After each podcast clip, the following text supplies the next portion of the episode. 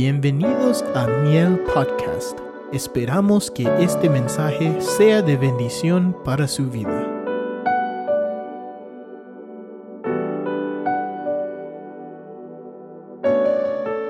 Mire lo que dice el capítulo 63, verso 1 en el libro de los Salmos.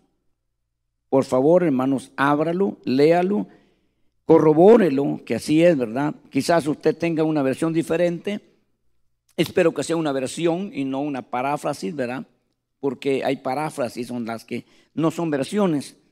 Y a veces el cristiano, como no sabe, compra como una Biblia, como una versión, aunque tenga la pasta que diga Santa Biblia, hermano, no es una traducción, sino una paráfrasis. Los que no saben qué es paráfrasis, es querer explicar a su manera lo que dice la Biblia. Y eso ya es de ventaja.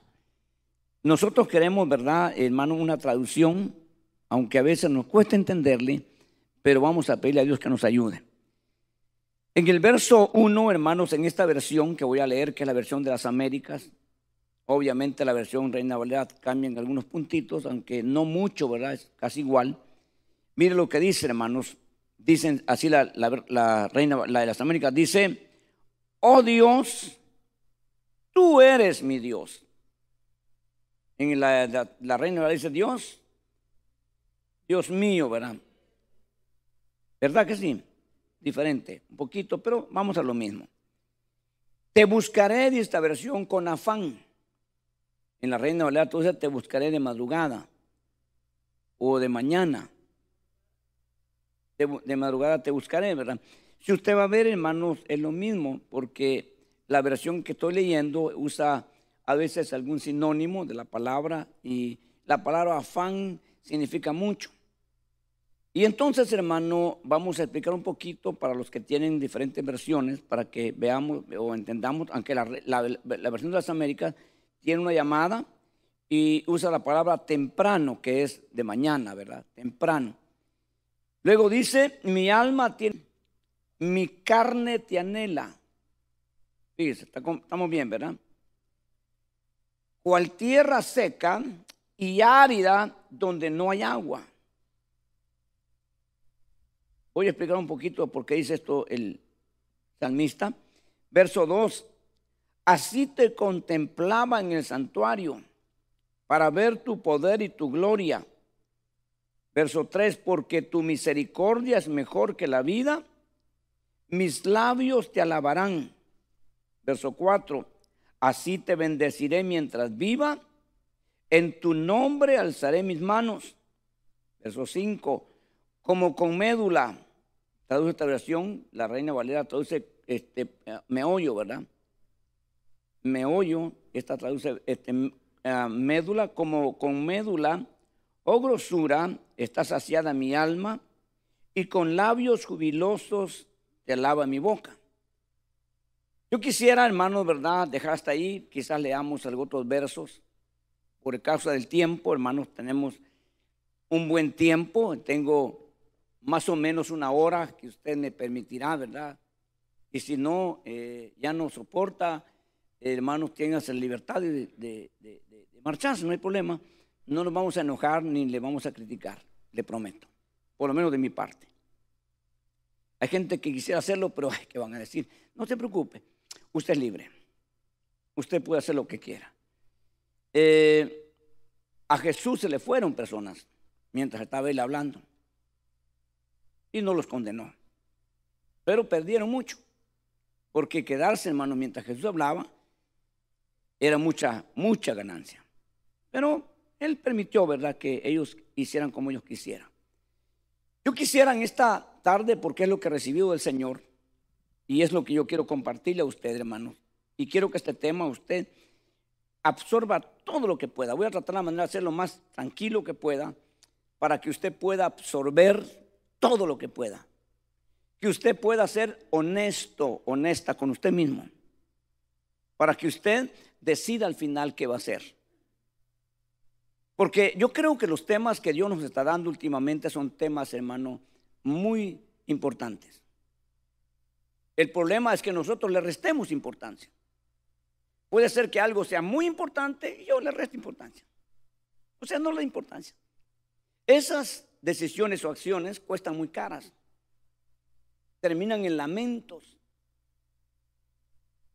Me dijeron, lo supe, tenía que hacerlo, pero no lo hice, no quise, no me gustó, no lo entendí y muchas excusas que no valen. Por eso es importante, hermanos, que nosotros, ¿verdad?, eh, tengamos el consejo en algunas partes, ¿verdad? La Biblia lo habla y un hombre muy sabio, un hombre muy entendido, dijo estas palabras, cuando vayas a la casa de Dios, ve más para oír que para hablar, para que escuches lo que te van a decir. Porque si nosotros creemos que Dios habla, hay que poner atención y respeto a lo que Dios dice, aunque yo no lo entienda algunas veces. Porque, hermano, Dios siempre está en lo correcto. Yo me equivoco y usted también. Pero Dios nunca se ha equivocado. Nuestro Dios nunca pidió disculpas por un error, porque nunca lo ha cometido, ni lo va a cometer. Entonces vale la pena creerle, obedecerle, porque al final usted va a ver el resultado. Aunque sea gravoso, difícil, pero al final usted va a ver el resultado. Aparte de la misericordia, aparte de la gracia, ¿qué le ha hecho estar acá usted este día y, los días que ha estado y los que piensa estar? ¿Por qué está aquí? No, no me diga por la misericordia, aparte de eso. ¿Ok? Ese es un punto muy importante. Está aquí usted por amor. Eso significa que usted se puede ir cuando el amor se le acabe. Cuando ya no sienta amor, cuando, cuando ya sienta que esto ya no tiene sentido, ya, no, ya no interesa, se puede ir. Porque no está por obligación, sino por amor. Ahora vamos a ver, hermanos, el amor tiene dimensiones. Y aunque nosotros no tenemos un termómetro, Dios lo tiene. Y Dios sabe a qué dimensión le amas o a qué dimensión has dejado de amarle. Y el amor de Dios nunca baja, no mengua. Él va a estar siempre donde debe estar. Él nos demostró a nosotros, hermanos, que de verdad nos amaba. Y Jesús dijo estas palabras, que ninguno mostraba el amor de tal manera, manera, hermanos, sino aquel que daba la vida por sus amigos. Porque no hay cosa más importante para nosotros y más especial que la vida. A usted le pueden destrozar su casa, su carro, todos sus bienes. Pero dice, dice la gente, lo material se vuelve a hacer. Pero la vida está en las manos de Dios. Dice la Biblia que en, las manos de Dios está el poder de la vida y de la muerte. Ok, entonces nosotros tenemos que entender, hermano, ¿verdad? Que esto es muy, grande, muy, muy grande para nosotros. La gente no logra entender y quizás por eso se comporta y actúa como actúa, porque no logra entender. El amor que Dios, hermano, tuvo, tiene y tendrá por nosotros. No logra entender la gente. Por eso se comporta como se comporta. Pero vamos a tratar la manera de entenderlo hoy. Y voy a ser yo el instrumento que Dios va a usar para expresar. Entonces nosotros, hermano, vinimos a Cristo. No queríamos quizás, éramos religiosos, ateos, o no sé qué era usted, pero no queríamos nada. Nos hablaban, hermano, y nosotros rechazábamos y, eh, discutíamos y hacíamos un montón de drama con tal de rechazar, de no aceptar lo que nos venían a decir. Cuando, cuando oíamos, yo le bendiga, yo decía, hermano, aquí viene un aleluya. No, no, yo, yo estaba preparado para eso, ¿verdad? Y yo me, adelantaba y le decía, espera, espera, espera, espera, espérate. Mira, yo no soy drogadicto, yo no soy borracho, yo no soy ladrón, yo no soy esto, yo no soy aquello, ve con los que son así. Y ahí nos vemos. Ya no dejaba hablar, no, no dejaba que me explicara otra cosa. Y me iba yo como campeón. Según yo, hermano, lo enmudecí y no le di chance que me hablara. El perdedor fui yo siempre. Pero un día, hermano, un día, yo no sé hasta ahora, ¿qué me pasó? Obviamente, sé por la palabra qué fue lo que me pasó. Hermano, sentí aquel poder, no un poder destructor, No un poder que me dejó, hermanos, molido. No un poder que me quebró internamente. Y tocó mi corazón, hermano, en las fibras más profundas. Y sentí por primera vez que de verdad había alguien que me amaba. Con un amor puro y sincero. Como nunca antes había sentido. Y entonces empecé, hermanos, yo a permitirle que ese amor entrara en mi vida. Me quebró, me dejó sin argumentos, me dejó sin palabras, me desarmó. Y lo que terminé fue rindiéndome. Y de ahí para allá empecé yo a sentir un amor que no quiero que se me vaya nunca. Por alguien que yo nunca he visto que yo no conozco físicamente. Yo solo conozco a Dios por la palabra. Y sé quién es por la palabra. Y sé que no me voy a, no me voy a sorprender al verlo por lo que he logrado aprender en la palabra. Sé la dimensión de ese Dios tan grande. Sé todo, hermano, por la palabra. Y es una palabra firme, sellada, con un sello que no se puede borrar nunca, con una autoridad que nadie puede, hermano, ganarla. Ese es el Dios que tenemos. Pero resulta, hermano, que nosotros cuando nos convertimos y cuando nos entregamos por ese impacto, entonces uno da por hecho de que los que ya tienen ratos están mejor que uno. Y que esos hermanos nos van a ayudar a nosotros con palabra, con afecto y con muchas cosas.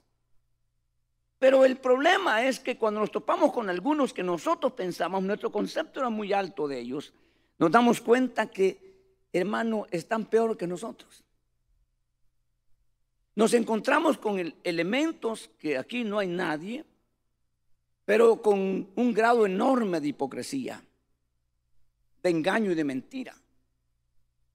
Y uno se queda un poquito confundido y dice, ¿verdad? Bueno, ¿cómo está la cosa? Pues si yo vengo del mundo de hipocresía, el mundo de engaño, el mundo de mentira, y resulta que también aquí hay algunos que están igual o peor. Entonces, eso ya empieza como ya uno a tener más cuidado. Y si no se cuida, empieza uno ya a medir a todo el mundo y ya mantener la distancia, estar alerta, pero es una distracción del enemigo para que yo deje de, deje de seguir viendo hacia arriba y seguir amando y dejándome amar. Y muchos se quedaron allí. Ahí están algunos. Espero que nadie esté allí. Y si están ahí esta tarde, salgan de ahí. Salgan. No pueden seguir así. Entonces nosotros, hermanos, tenemos hoy el privilegio en esta dispensación que nunca antes se ha dado de que dentro de nosotros, hermanos, hombres y mujeres, jóvenes o adultos, Dios quiere escoger, hermanos, ese grupo para convertirlo en la esposa del Hijo. Cuando hablamos nosotros los hombres de ser esposa, no nos cuadra mucho porque estamos en el plano humano, ¿no? Y el plano humano este, es un poquito degradante para un hombre ocupar el lugar de una mujer. Pero cuando nosotros elevamos al plano, hermano, espiritual, nos damos cuenta, hermano, de que eh, es otra historia. Y, hermano, con muchos privilegios, con muchas cosas hermosas, inexplicables para nosotros. Pero que todo eso se va a lograr y se va a sellar con un nivel de amor, no de Él para nosotros, sino de nosotros para Él.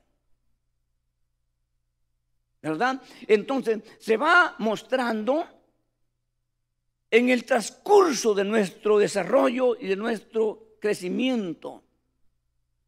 Los que tenemos ya 20 o 30 años de conocer al Señor, debemos de amarle mejor que cuando comenzamos.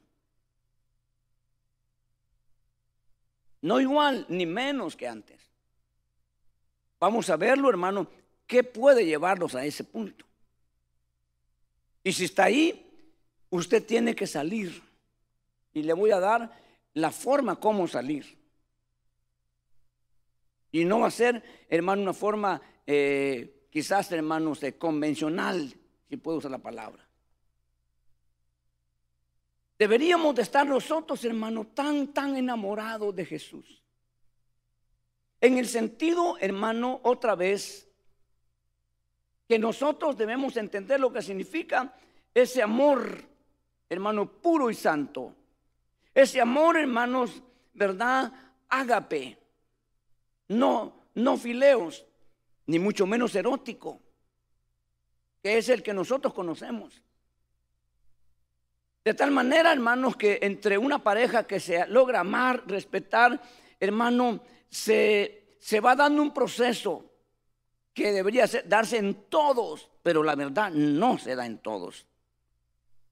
Que es, hermano, por entendimiento, por voluntad, por, hermano, decisión de convertirse esas dos personas que tal vez nacieron una en un país y otro en otro con culturas diferentes, idiosincrasias diferentes, modos de pensar diferentes, pero que los unió un, punto común que es amor. Amor, fileos, eros, eh, eh, eh, ¿verdad? Y ahora los ha llevado a ser tan, tan juntos que ya están a un punto de convertirse en lo que la Biblia dice, que ya no serán dos más, sino una sola carne. La verdad que en el mundo donde vivimos, la sociedad que nos rodea, todas las cosas que nos dejan ver, eso es imposible. Hay dichos, hermanos, que se entienden mejor que lo que estoy diciendo por la realidad que se vive. Y le voy a explicar. Alguien dijo, hermano, juntos, pero no revueltos. Y eso es triste cuando en un hogar, en un matrimonio se da. Y así hay cantidad de personas juntos, pero no revueltos. Lo tuyo es tuyo y lo mío es mío. Vamos a vivir una vida de conveniencias para pagar la renta entre los dos, para sentirla más fácil. Tú compras la comida, yo la gasolina, esto y así. Hermanos, eso no es o no se debe llamar un matrimonio. ¿Ok? Puede ser una asociación. Puede ser cualquier otra cosa menos un matrimonio.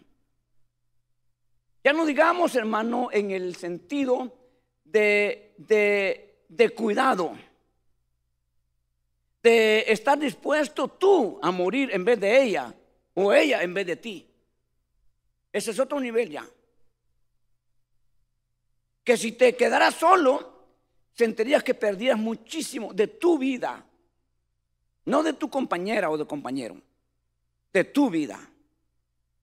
Te sentirías, hermano, partido y se te fue una parte de tu ser.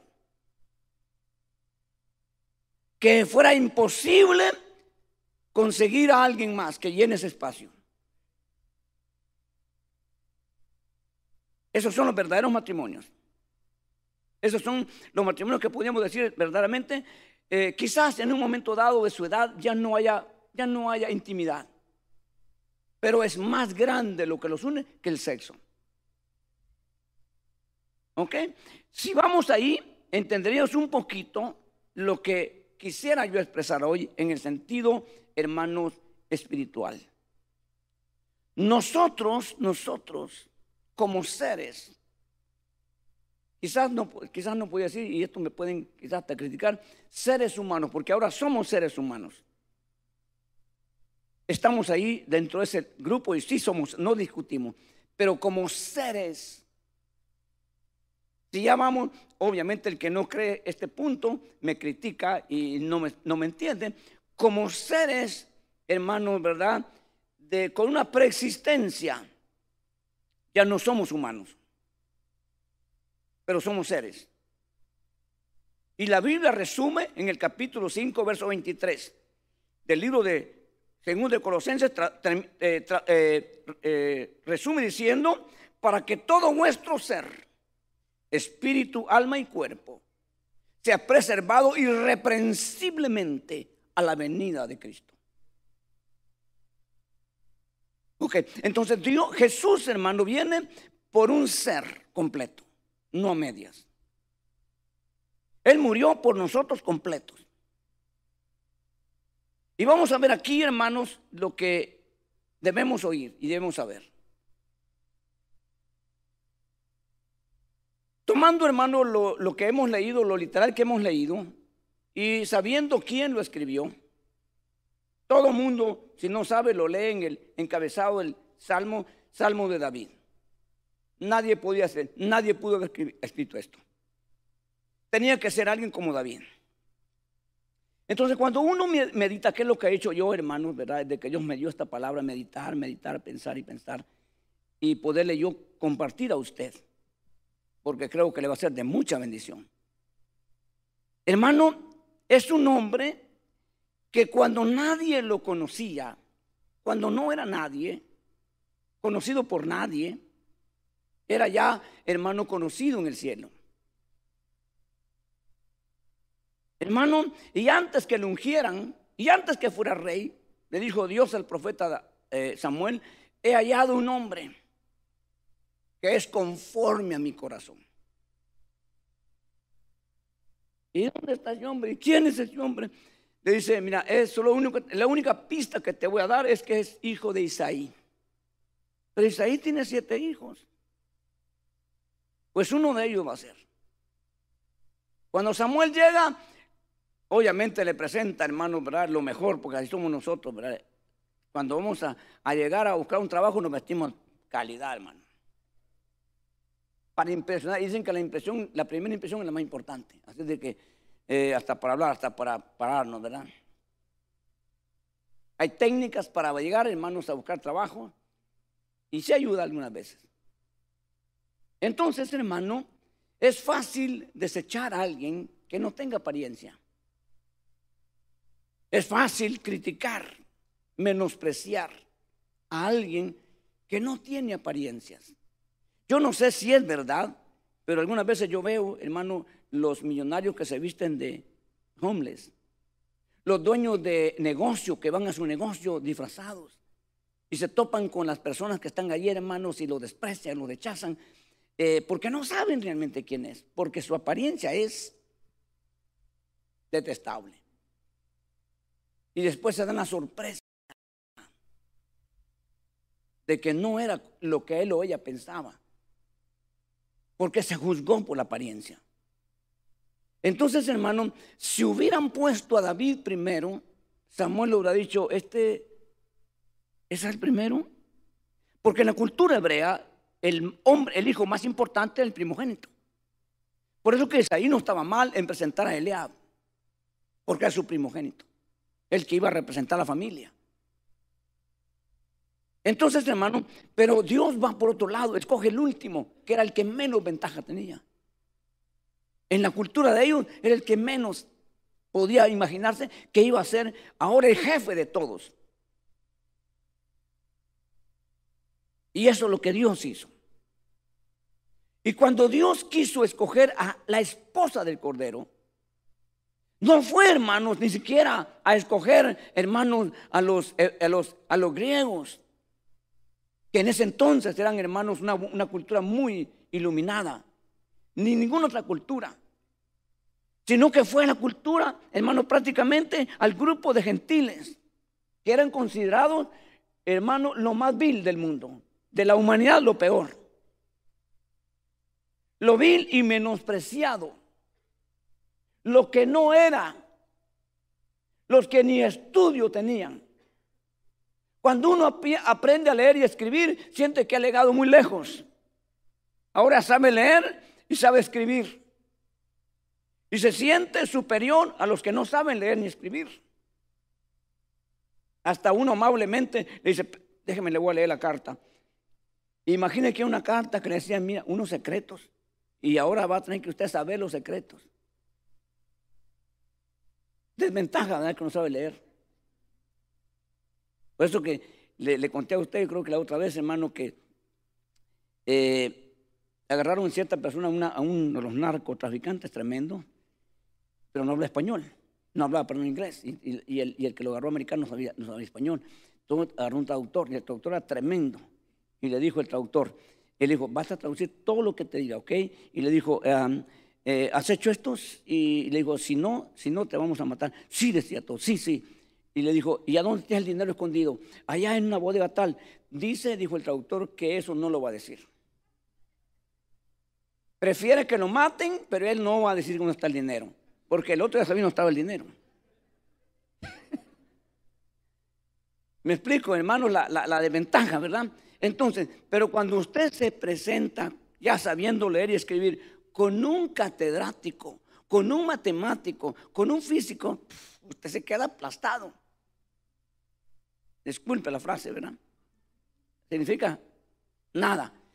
Entonces, comparados a Jesús, el Hijo de Dios, que se busca en un grupo selecto para que viva toda la eternidad con Él.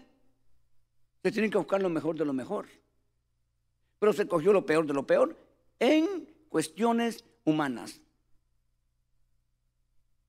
Pero esperando Dios que supere una sola cosa. No quiere, hermanos, que vengas aquí con tus cuentos, ni, yo también, hermano, de, conocimiento, de, dinero, de, sabiduría. Aquí no vale eso, pero una sola cosa vale. ¿Y qué es lo que busca Dios de nosotros?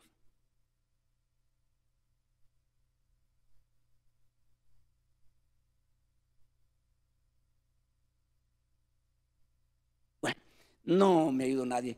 Que le ames, que le ames de verdad. Eso supera todo. Porque a los que escogió antes que nosotros no le amaron. Y cuando no le amas, fácil lo cambias. Varón, si no amas a tu mujer, la vas a cambiar de un rato a otro. Mujer, si no amas a tu marido, lo vas a cambiar. Pero si lo amas, nunca. Entonces Israel cambió a Dios. Y se quejó Dios, me cambiaron por otros dioses. Me dejaron a mí, dice Jeremías, fuente de agua viva. Y se cavaron cisternas y lo peor que rotas. Dejaron de amar y, servir a Jehová por servir a los Baales. Y le dolió a Dios. Entonces, nosotros venimos eh, de ahí, de adorar imágenes y, cosas, ¿verdad? Pero dejamos eso por una cosa, por amor. Hemos dejado eso y nunca podemos, nunca queremos volver. Dios quiera, nunca volvamos nadie. Y nos enredemos en amor, si usted me, me permite la palabra, con Él, en amor. Amándole, hermanos, pero de verdad. Y voy a explicar un poquito lo que significa realmente, porque Dios quiere que tú le, le pruebes que le amas. Entonces, vamos a ver algunas cosas. Entonces, David dice, hermano, ¿verdad? Oh Dios, tú eres mi Dios. Te buscaré con afán. ¿Sabes lo que significa afán? ¿Sabes lo que significa decir una persona está afanada en algo o en alguien? Deme un punto, uno. ¿Ah? Obsesión. Pero, ¿qué se traduce en nuestras palabras? Solo en eso piensa. Si está enamorado, le decía el papá uno, hasta en la sopa mira a la novia. Hermano, ahí, solo en eso, te duermes pensando, despiertas pensando, y, eso puede ser en una novia de un muchacho o, o, viceversa, muchacha, o puede ser en un carro, en una casa, en cualquier cosa. Al nomás despertar ya quieres estar ahí, porque estás afanado. Por eso que la versión de las Américas traduce afán. Porque cuando tú amas al Señor, nomás abres los ojos, gloria a Dios, aleluya, Cristo vive. Yo siempre, casi siempre, no siempre, siempre, porque algunas veces no, ¿verdad? Pero casi siempre digo, gracias Señor, porque soy tu hijo, porque soy cristiano, yo soy cristiano. Eso, hermano, ya voy, cerca de 40 años y, y quiero seguirlo haciendo toda mi vida. Porque, hermanos, eh, definitivamente eh, la, reina Berta de madrugada. O sea, cuando una persona está afanada, no puede ni dormir. Y si duerme las horas 12, 1, 2, 3, 4 de la mañana, y ya, ya, ya no puede dormir porque pensando en el asunto. porque se afanó, está afanado en eso. Entonces, por eso la versión de las Américas traduce, te buscaré con afán. Y el afán es hasta que lo logras. No descansas hasta que lo logras. Cueste lo que cueste. Te diga tu papá, hijo, no, hija, no, nada, hasta que lo logra. Porque nadie lo va a detener porque ya se metió el afán dentro de él. En nosotros tenemos, hermano, ¿verdad? Dentro de nosotros un espíritu y también un alma. En el alma están, hermano, los sentimientos y las emociones. Y muchas veces decimos es sentimental, es, eh, eh, no, que sentimiento y muy emocional y, muchas veces eh, no, no es así el Evangelio. Perdóneme, aquí se tiene que meter todo. Y aquí se va a notar quién verdaderamente ama al Señor con todo tu ser. Por eso que el primer mandamiento es amarás al Señor tu Dios con todas tus fuerzas, con toda tu mente, con toda tu alma, con todo tu ser. Aleluya. Y muchas veces es muy simple decirle, te amo. Pero como dicen allá, del diente al labio. Y eso choca. Eso no satisface. Cuando se dice la palabra que viene del corazón, verá, I love you. Y de verdad viene, se siente. Hay, un, hay, una, hay una cosa dentro de la otra persona que le dice, está hablando en serio. Eso es de verdad. Entonces, hermano, y eso es que nosotros no le atinamos mucho. Porque nosotros no siempre acertamos, a veces nos equivocamos y por eso nos engañan. Pero podremos engañar a Dios. ¿Sabrá Dios si de verdad lo que estás diciendo es de corazón o es de labios? ¿Habrá un verso en la Biblia que el Señor refuta eso, hermanos? Sí. Ajá. Este pueblo de labios me honra, pero su corazón está lejos de mí. No quiero eso, dice Dios. Cuando esperaba que del corazón saliera. Ok, hermano, eh, hay cánticos que se hicieron y si fueron inspirados, me imagino que fue una realidad en el músico, en el, cantante, en el, en el director, ¿verdad? Y eso, eso impacta, y eso llega hasta el corazón de Dios, y hay una respuesta de Dios. Porque es importante la respuesta de la persona entre nosotros encontrar, ¿verdad? Que le digas de corazón, el hombre, la mujer, I love you. Y la otra diga, ajá. Ay, no. Ay, no, ay, no, ya sé. No, la respuesta no es la correcta. Pero cuando te dice, Micho. ¿Ok? ¿Me explico? Es una respuesta que hace sentido. Entonces, nosotros no tenemos el problema que digamos, Dios te amo. Y él diga, ajá, yo sé. No. No, hermano, Él te va a responder. Él, te va a hablar, hermano, como padre y te va a decir, hijo.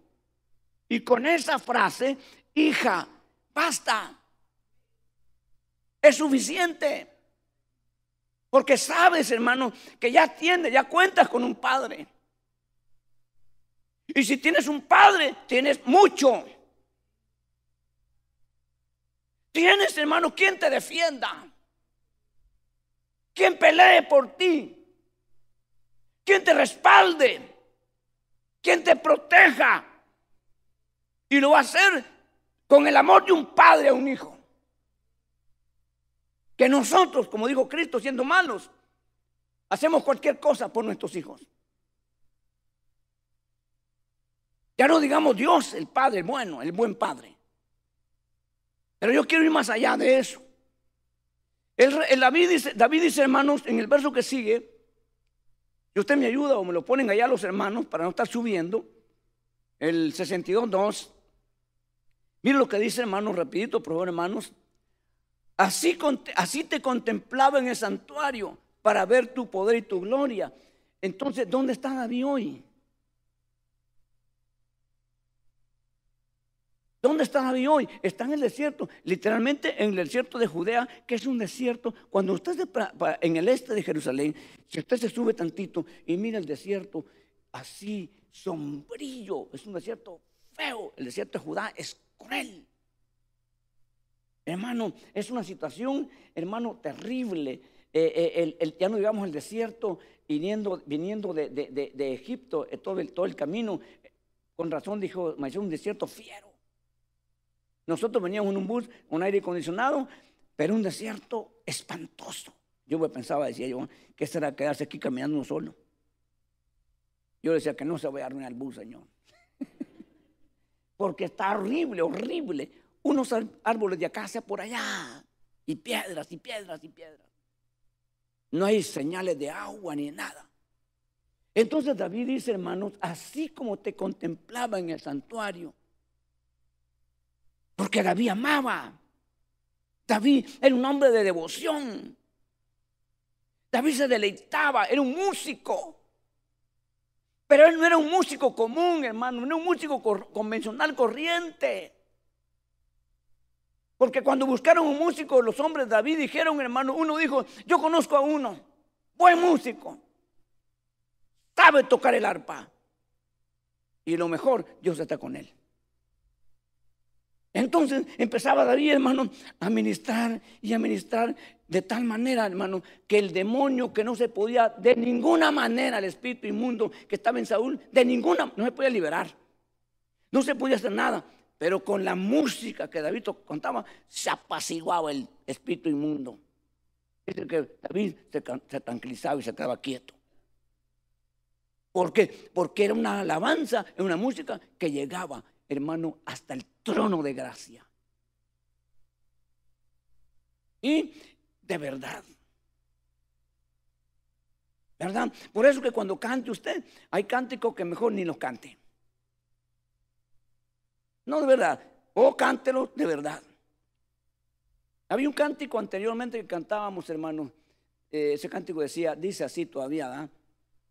Te amaré con todo mi ser te amaré con todo mi ser, te amaré con todo mi ser, aunque pequeño soy.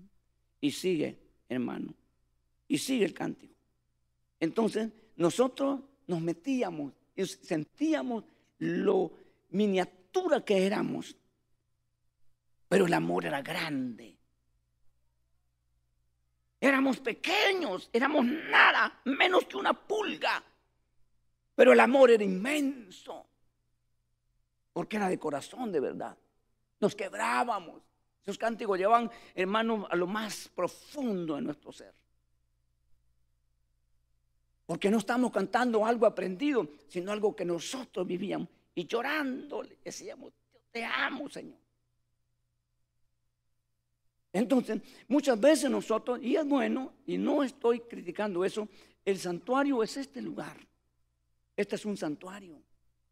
Donde a nadie te ve. Aquí no había rancheras, hermano, ni, ni música, ni bulla. Aquí todo va a ser en pro de la alabanza. Ya si aquí no te enciendes y aquí no cantas, no sé dónde estás. Porque ahí no tienes excusa. Porque si ella dice, no, pero es que yo quería cantar, pues, mire, no me dejan estar bulla, pasa el tren y no. Bueno, tiene razón, tal vez en algún, sentido, pero aquí no hay bulla, aquí no hay distracción, aquí todo es en pro que te metas. ¿Por qué no te metes? ¿Por qué no terminas, hermano? Quizás tú, hermano, hasta volteado viendo para atrás a los hermanos pensando que estás para el frente, como me pasó a mí. ¿Por qué? ¿Qué, te impide? ¿Qué te estorba? ¿Qué es lo que no te deja hacerlo en el santuario? Ahora, ¿qué va a hacer fuera del santuario? Lo que ni siquiera hay gente que son gente de santuario. Y peor si tienen un privilegio. ¿Me explico? Hermanos músicos, yo no tengo nada con los músicos, gracias los músicos están bien todos, están bien todos. Hermano que con la guitarra, vea si es un joven, está luciéndose con la guitarra. Con el bajo luciéndose, hermano, porque quiere casarse. Esa es la motivación. Aquí no hay nadie, eso es en, otros lados. Ok, entonces hermano, ¿eso le agradará a Dios? ¿Sabe, que ¿Sabe Dios que quiere casarse? ¿Le tendrá Dios alguna esposa? Claro que sí, pero así no se consigue. Eso en el mundo. Allá en la banda sí va. Y la muchacha que está cerca, pues que le toque ahí. Eso en el mundo. Allá sí en el mundo. Aquí no es el mundo. Aquí es otra historia. Entonces, músico de santuario, gente de santuario, adorador de santuario. Pero cuando se sacan del santuario, se acabó. Porque se acostumbró nada más a un lugar. Pero aquel hermano que está como David, yo me acuerdo del santuario. ¿Por qué no está David en el santuario? ¿Porque no quiere ir al culto? No. En este caso, porque lo quieren matar. Él viendo, él no quiere estar en, el desierto. Pero allá en el desierto, hermano, está diciendo, mi alma, Señor, no se está muriendo ni me estoy quejando. Aquí voy a amanecer, voy a, adelantarme a las aves. No hay cosa más bonita, hermano, que orar de madrugada. Ya sea junto a otros hermanos o uno solo. Donde no hay bulla. Donde eh, tú te puedes comunicar con, con, qué facilidad. En el, el pueblo Israel tenía horas específicas y claves. Entonces, hermano, había una hora que era una ofrenda muy especial que se ofrecía a las 3 de la tarde. Es la ofrenda de la tarde. Era un, sacrificio muy especial. Hermano, y esa ofrenda era especial porque Jesús murió a esa hora. Él fue ofrecido como esa ofrenda especial a Dios. Eran más o menos las 3 de la tarde. Si usted, hermano, eh, se traslada de Israel acá, aquí es de madrugada a esa hora. Aquí son cuatro y media, cinco de la mañana. Allá son las 3 de la tarde. Pero ya no estamos en esa dispensación. ¿Me explico? Hermano, por eso David eh, eh, decía, hermano, que el alzar de mis manos sea, hermanos, grata. No, no, que mi, mi, incienso suba como la ofrenda de la tarde. Creo que ese recuerdo el verso. Y alzar mi mano como la ofrenda de la tarde. Entonces, pero fíjese, pues, hermano era un hombre que tenía una comunicación, una comunión con Dios. Ahora está en el desierto, hermano, y no está en el santuario. Pero ahora él va a seguir el ritmo de búsqueda. Él va a seguir, hermano, esa devoción porque no le va a interrumpir el ser perseguido ni estar en el desierto. Ahora, nosotros, hermano, fíjese, nosotros, disculpe, nosotros, hermano, yo me ponía a pensar en este tema, hacía números. Recuerdo, hermano, que una noche, quizás 20 o 15 de abril del 1984, yo sentía una necesidad, una desesperación, y por ahí más o menos le dije a Dios, si tú existes, si tú existes, Dios, yo, yo quiero conocerte, yo quiero, yo quiero, yo quiero entregarme a ti. Yo, no sé, yo no sé, pero yo, no, yo les empecé a decirle, yo no soy digno de oír tu voz, no soy digno. Yo no soy digno de nada, pero Dios, te pido una forma que me hables. Y le dije, háblame de un sueño. Eso se me metió un sueño. Yo quiero un sueño. Dios, háblame de un sueño. Porque creía que, consideré que la parte menos digna. Y Dios me complació. No me complació, sino me ayudó. Y por un sueño Dios se manifestó en mi vida. Por eso yo estoy acá con una realidad. Hermano, de haber conocido al Señor, de haber tenido esa experiencia. Y luego ya fue una realidad. Dios me, mostró en ese sueño la iglesia donde me iba a llevar. Vi el color de las bancas, el color de la alfombra, de la alfombra y el edificio. Cuando yo fui, exactamente ese lugar era. Igual, ese lugar era. Ese lugar, por eso que dije, de aquí no me voy, porque aquí Dios me trajo. Hasta que Él me saque. Y vine aquí y ahí vine para acá porque Dios me mandó para acá. Yo estuviera aquí todavía ahí, no sé, ¿verdad? No sé, los planes de Dios, los propósitos, no lo sé. Pero bueno, hermano, vine para acá, salí de ahí. Entonces, empecé, hermano, yo a, agradecerle a Dios, agradecerle a Dios, agradecerle a Dios. Yo lo que sí supe en ese momento es que Dios, hermano, se agrada por expresiones de agradecimiento. A Dios le agrada mucho cuando tú le dices gracias, Señor, por lo que tú has hecho con mi vida, por lo que tú estás haciendo y por lo que tú harás en mi vida. Pero de verdad, de verdad, de lo más profundo de tu ser. Pero resulta que cuando uno empieza a envolverse en este asunto, hermano, empieza a ver cosas. Empieza, hermanos, a, a enterarse de cosas en las que quieren, hermanos, irse, irle a uno distrayendo o disminuyendo. Y el capítulo 24 de Mateo, en el verso 12 dice, hermanos, así, y por haberse multiplicado la maldad, el amor de muchos se enfriará. O sea, cuando tú miras ese nivel de maldad, como que menguas en amor, como que ese verso se hace realidad en uno. Y uno no se da cuenta, ni está consciente, ni está de acuerdo, pero ese es efecto en uno. Empieza uno, hermano, a menguar un poco. No se va del al mundo, no deja las cosas de Dios, pero deja de amarle como le estaba antes amando. Porque aunque uno no está participando ni de acuerdo en la maldad, eso afecta. Y si no tiene cuidado y no le explican y no le enseñan, uno termina quizás hasta no perdiendo el amor de Dios. Esa es una de las cosas que uno tiene que enfrentar como cristiano. Y que eso no te detenga. Que eso no se vaya a cumplir en ti.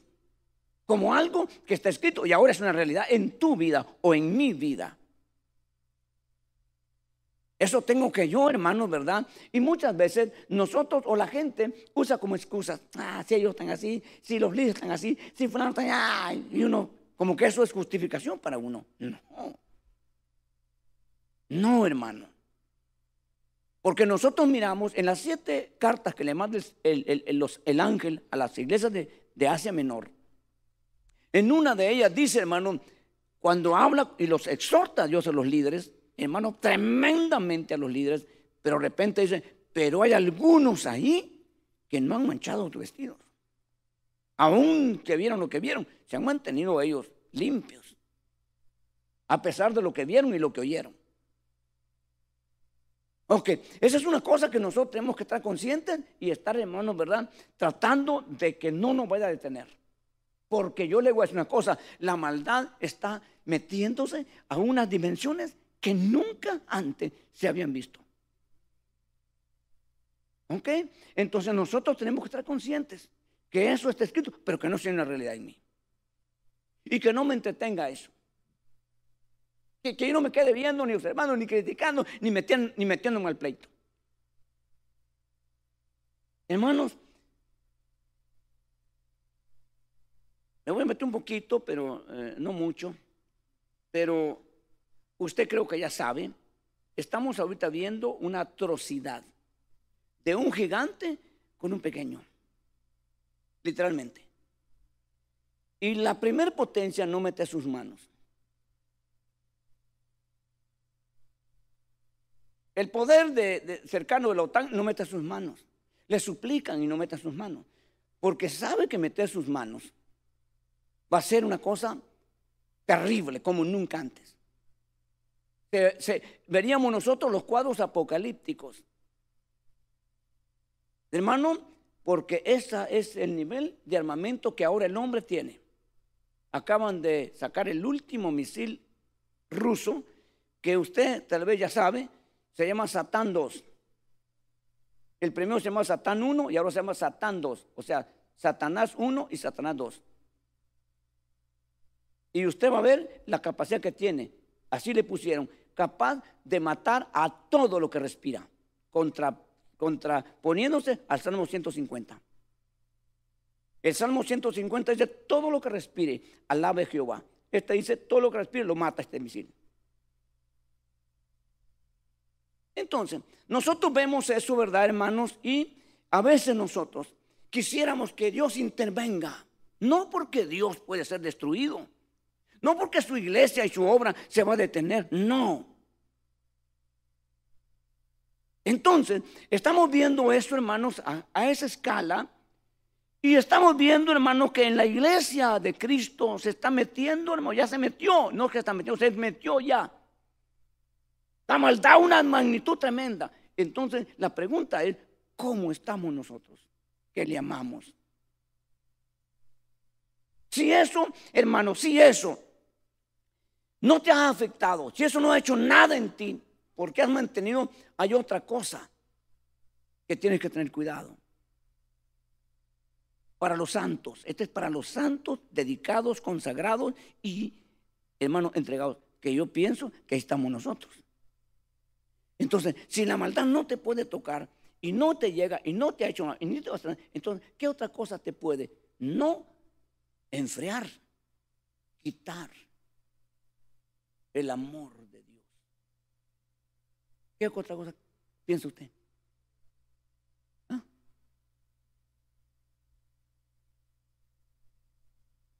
Mire, pues, ponga atención. Lo vamos a ver. Ya no le di el verso, no lo leímos, no sé, lo, lo pusieron, pero usted lo puede leer. 24.12 de Mateo. Pero ahora vamos a ver, hermanos, qué otra cosa me puede a mí distraer y quitar el amor ese que estamos hablando, esa pasión, esa entrega. Pregúntate, cuando te despiertas, hermano, ¿qué dices? Ah, ya me dormí, me la tarde. Ah, qué frío está. Ah, está haciendo mucha calor ahora. Ah, que no sé qué. Esas son, son, hermanos, signos, señales de que ya no es Dios primero en tu vida. Comenzando un día el que no sabes si vas a terminar. Pero ya no es, hermano, gloria a Dios, aleluya mis primicias de mis palabras este día van para ti, sean en gratitud y en honrarte a ti. Ya no es eso, es otra cosa. Y si no es eso, pues ya ni te acuerdas. ¿Cuántos cristianos comen? Dijo, señor, para comer. Ni siquiera para comer da gracia. Y si no ora para comer, ¿cuánto más va a orar por otra cosa? Ok, ¿qué es otra cosa más terrible? que la maldad. Hermano, está en el capítulo 2 del libro de Apocalipsis. Hermano, le pregunto, si el afán es en las cosas del mundo, usted está mal. Y usted se le puede señalar y usted no discute. Pero hay otro afán que no es en el mundo y lo tuvo una mujer llamada Marta. ¿En qué estaba ocupada Marta? ¿En los quehaceres de qué? Para atender a Jesús. Porque le dijo, dile a, mi hermana que me ayude. Yo estoy lavando los platos, cocinando, y ya nada. Porque te queremos atender. Estaba afanada en, los, en atender a Jesús. No en el mundo, en atender a Jesús. ¿Será malo eso? Sí, dependiendo. Porque Jesús le dijo, hermanos, no puedo hacer lo que tú me dices, porque ella ha escogido la mejor parte. No es que ella no te va a ayudar, pero ahorita el oírme, el atenderme es la mejor parte. ¿Es malo servir, ocuparse en la obra? No, dependiendo. ¿Ok? Entonces, hermano, pero en Apocalipsis le dice, mira, tienes celo, trabajas mucho, has probado a los apóstoles que dicen ser, ya de entonces, hermano, y esto es lo para lo último, y los has hallado falsos, tenía discernimiento, tenía doctrina, tenía palabra. Aborrece la doctrina de los ahorita, la cual yo también aborrezco, pero tengo contra ti que por estar en este asunto has dejado tu primer amor. Ya no me amas como antes. No estás como, yo, como, cuando yo te conocí. Y se nota, y pregúntate. Cuando estábamos así, cualquier cantidad nos quiebra. Ahora no lo quiebra ni pasando una planadora. No, hermano, ya, ya es mecánico todo, verán. Ahora danza, hasta, y si no quieres, pues ya ahora te enseñan, te entrenan. Hermano, eso es, eso es, eso es inaceptable, porque se mira lo mecánico que es, hermano.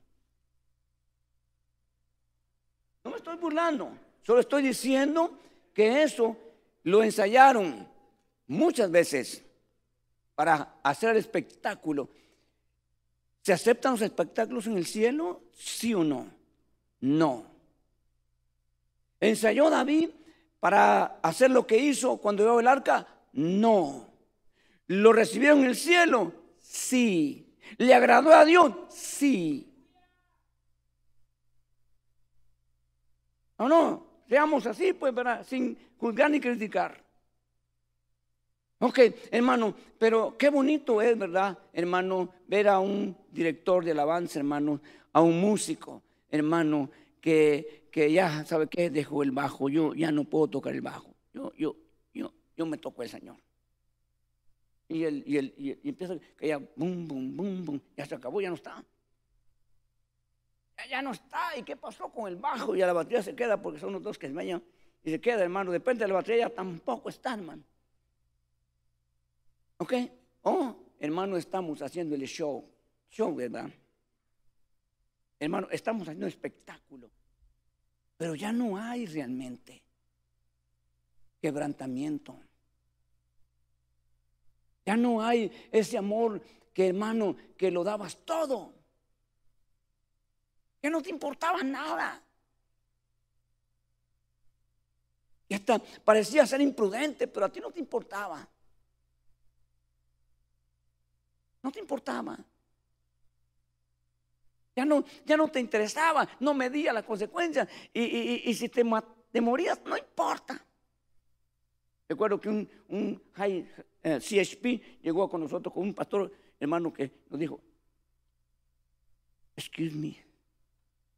Dijo, eh, ay no, no, le voy a decir en español porque no entiende. con, mucho respeto, nos dice, este, disculpen que los interrumpa, eh, disculpen que yo le venga a hablar aquí, le saque a ustedes, quizás sea cristiano, a lo mejor no.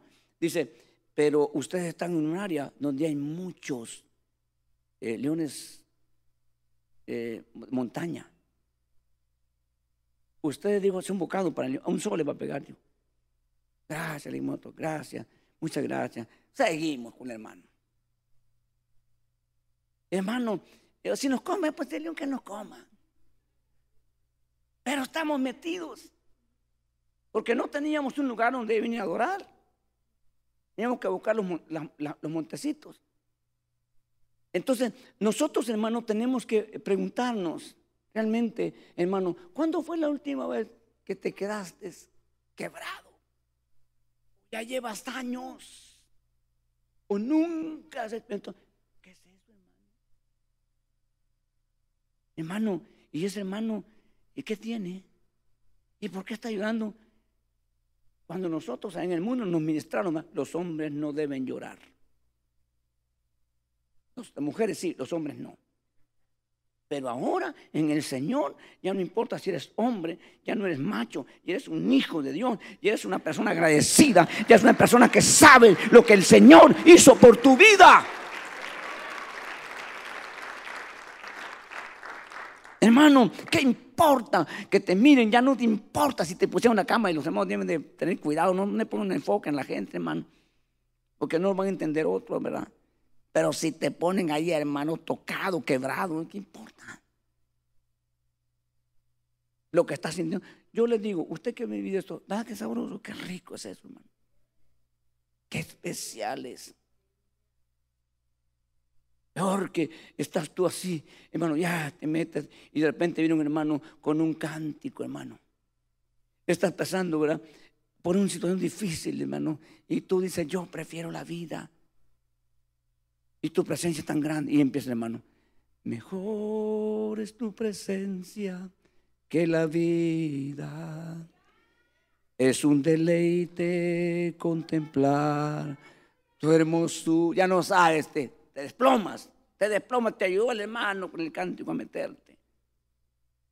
¿Cuánto fue la última vez o nunca has experimentado, con razón, te la pasa masticando chicle. Porque te distrae algo. Con razón estás texteando durante está la predicación y la alabanza, mandando texto y riéndote. Texteando. Con razón. No sabes lo que es. Entonces, amigo, ¿para dónde va? ¿Para dónde va? No, no se haga ilusiones que se va a quedar allá, se va a ir por la eternidad a estar adorando. Si usted no tiene lugar. Ya no digamos, si tiene un problema, empieza hasta a maldecir. Cuando está en el desierto, que desierto horrible. I hate that play. O this play. Y empieza un montón de cosas. Hermano, hermano, y Dios algunas veces, hermano, dice, ¿verdad? En su palabra, cuando se portaba mal Israel, la llevaré al desierto y ahí le hablaré al corazón. ¿Eh? Tú que estás fluyendo, tú que estás maduro, tú que estás así, hermano, que no necesitas muchas cosas, nunca te vayas a distraer. Sírvele, sírvele. Si te toca orden, estar en el grupo aquí, hermano, todos te están viendo y, y, mejor si ellos están metidos todos, pero tú estás sirviendo, pero tocado. Yo decía a veces, quisiera estar como ese hermano que está ahí pajareando, decimos allá, ¿no? Y, yo estoy sirviendo, quisiera tener momentos. Yo hay momentos de, predicación que yo quisiera saber qué, ahí le queda el micrófono, yo me quiero postrar para que alguien ore por mí, para que alguien me ayude. Yo quiero, yo quiero, yo quiero, yo quiero esto, lo necesito. Pero es mi turno. Tengo que yo ministrar. Si eso no es una realidad y eso no es una forma de vida, tú vas por otro camino. Hermano, allá afuera no le vas a poder resistir a la tentación y al pecado. No le vas a poder resistir. No vas a, si tú no sabes lo que es embriagarte con el vino celestial, te vas a embriagar con el vino que venden ahí en la licor. Te vas a embriagar. Pues si no sabes otra cosa. Si no sabes lo que es tener realmente esa, visitación de parte de Dios, hermano, te va a parecer que esto es un lugar aburrido. Y debe ser aburrido. Pero no así cuando estamos, hermano, de verdad metidos. No hay que hacer, hermano, mucho esfuerzo. Simplemente, hermano, mostrarte sincero. Aquí estoy. Y algunas veces tiene que decirle, este es mi problema. Esto es lo que no me deja. Señor, yo te amo, yo te conozco, pero me tiene aprisionado la, pornografía. Señor. No puedo. ¿Y cómo, cómo va a durar un pornógrafo? ¿Cómo va a durar? ¿Cómo? Y no sé, está bien lo que dije. ¿Cómo va, hermano, a, adorar a un hombre, que, una mujer que, que, usa palabras feas? Cuando Santiago dice que hay una fuente, no pueden salir dos tipos de agua, o salada o dulce pero no las dos. Ese es el llamado, es lo que Dios ponía en mi corazón, hermano. Me quebraba mi corazón. Y si iba a tratar al enemigo de aventarte y hacer todo lo que pueda. Pero como dijo, y como dice un verso, y ese verso usted sabe dónde está, dice, ni las muchas aguas podrán apagar este amor que llevo. Nadie, nadie. Cuanto más te vapule el enemigo, más vas a tener, hermano, intimidad. Más. La mayor parte de los salmos de David los escribió huyendo de Saúl. La mayor parte de los salmos. David llegó momentos, hermano, en que se vio tanto que humanamente hablando era un fracasado, era uno que ya no tenía solución. Y ahí escribe un salmo que dice, usted lo sabe, ¿no? Que dice, eh, muchos se han levantado contra mí. Muchos dicen de mí, no hay para él salvación en Dios. Pero luego dice, mas tú eres mi escudo y el que levantas mi cabeza. Aleluya, hermano. Esos son los salmos que David, ¿verdad?, tenía en su corazón y en su alma. Pero te pregunto, Hermano, hermana, ¿cómo estás tú? Porque esto te va a llevar a otra dimensión. Dios está buscando adoradores que le adoren en espíritu y en verdad. Y no lo pueden hacer aquellos que ni siquiera conocen esto.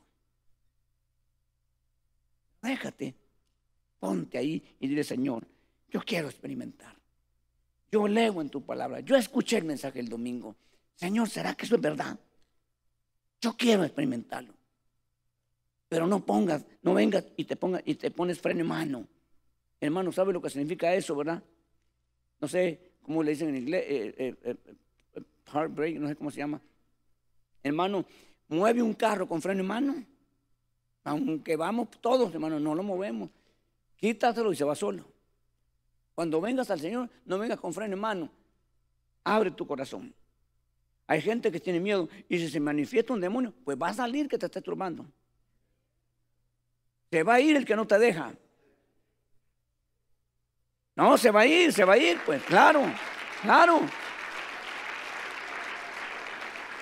Ese ya no te va a estorbar más. Ese se va a ir y te va a dejar libre y vas, ahora sí vas a saber lo que es liberación. Hasta ahorita puedes sentir y saber lo que es opresión, pero de ahora en adelante sabrás lo que es liberación. Aleluya. ¿Quieres que en esta tarde el Señor, hermano, se glorifique en tu vida? Tú eres un hombre de Dios, una mujer de Dios, pero a lo mejor no has permitido que eso profundice más allá de lo que tú te imaginas. ¿Quieres esta tarde, hermano hermana, exponerte delante de Dios tú? Personalmente, exponerte tú. Si tú lo crees, acércate aquí. Si no quieres venir, no vengas. No es obligación. Pero si vienes, vienes con fe. Y si tú sabes el motivo, la razón por la cual te has detenido, arrepiéntete. Gracias por entonar a Miel Podcast. Para escuchar más mensajes como este, visítanos en YouTube, Iglesia de Cristo Miel AV.